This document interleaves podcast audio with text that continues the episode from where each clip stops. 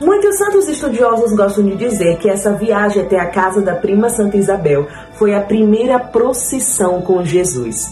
A Virgem Maria ostensório, Jesus em seu ventre e São José conduzia. Depois de praticamente três dias de viagem, a Virgem Maria e São José chegam em Ain Karim, na casa de Santa Isabel e Zacarias. A Virgem Maria estava cheia do Espírito Santo e ainda com Jesus no ventre. Ela saudou, Shalom. E quando Santa Isabel ouviu a sua saudação, ela também ficou cheia do Espírito Santo e a criança pulou de alegria em seu ventre. Houve aqui o que São Luís Maria de Montfort diz que foi o primeiro milagre de Jesus na Ordem da Graça, a santificação de São João Batista. Além disso, Santa Isabel, que estava cheia do Espírito Santo, quando olhou para a Virgem Maria, não viu mais a sua prima, viu a mãe do seu Senhor. Que honra vinha a mim, a mãe do meu Senhor.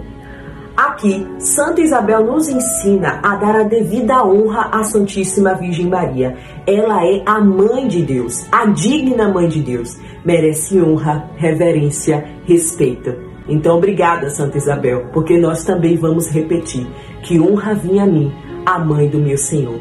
Que honra ter a Virgem Maria como mãe do meu Senhor e minha.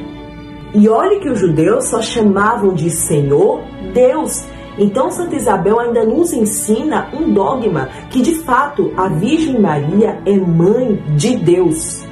E por que tudo isso? Santa Isabel também respondeu: Bem-aventurada és tu que crestes, pois o que te foi dito da parte do Senhor se cumprirá.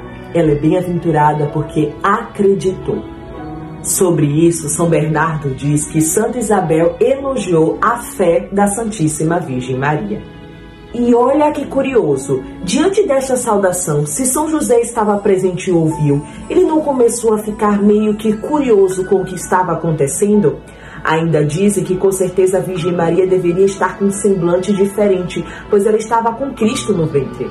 Então, o semblante mais a saudação da prima Santa Isabel para a Virgem Maria poderia já ter despertado uma curiosidade em São José. A Virgem Maria tinha pressa de estar com Santa Isabel. A Virgem Maria levou o Espírito Santo, levou Jesus no ventre e levou a alegria. E ela cantou Magnífica. E no próximo Rios nós vamos aprofundar em cada pedacinho do Magnífica.